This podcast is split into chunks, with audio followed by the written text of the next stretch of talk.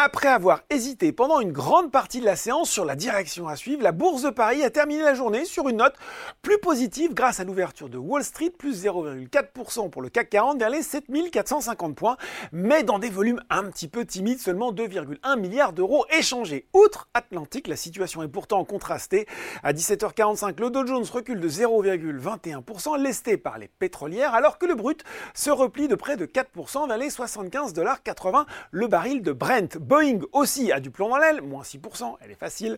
La FAA, l'autorité américaine de l'aviation civile, a demandé l'inspection immédiate d'une centaine de Boeing 737 MAX 9 après l'arrachage, vous l'avez sans doute vu, en plein vol d'une cloison appartenant à un appareil de ce type de la compagnie Alaska Airlines, un incident impressionnant euh, filmé par les passagers du vol.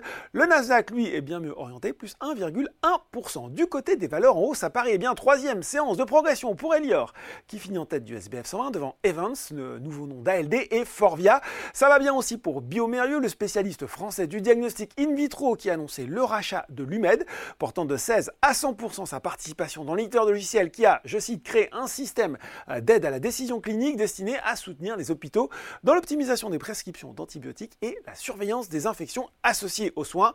Sur le CAC 40, c'est Airbus qui volait le plus haut, profitant des déboires de son grand rival américain devant Kering, Essilor Luxotica et Téléperformance. Du côté des baisses, eh bien, sans surprise, les pétrolières et parapétrolières se replient dans le sillage du baril, à l'image de, de Technip Energy, Total Energy ou encore Morel et Prom. De son côté, la nouvelle année n'a pas guéri Atos de sa séquence baissière, septième séance dans le rouge et une chute de plus de 13% sur 5 jours glissants.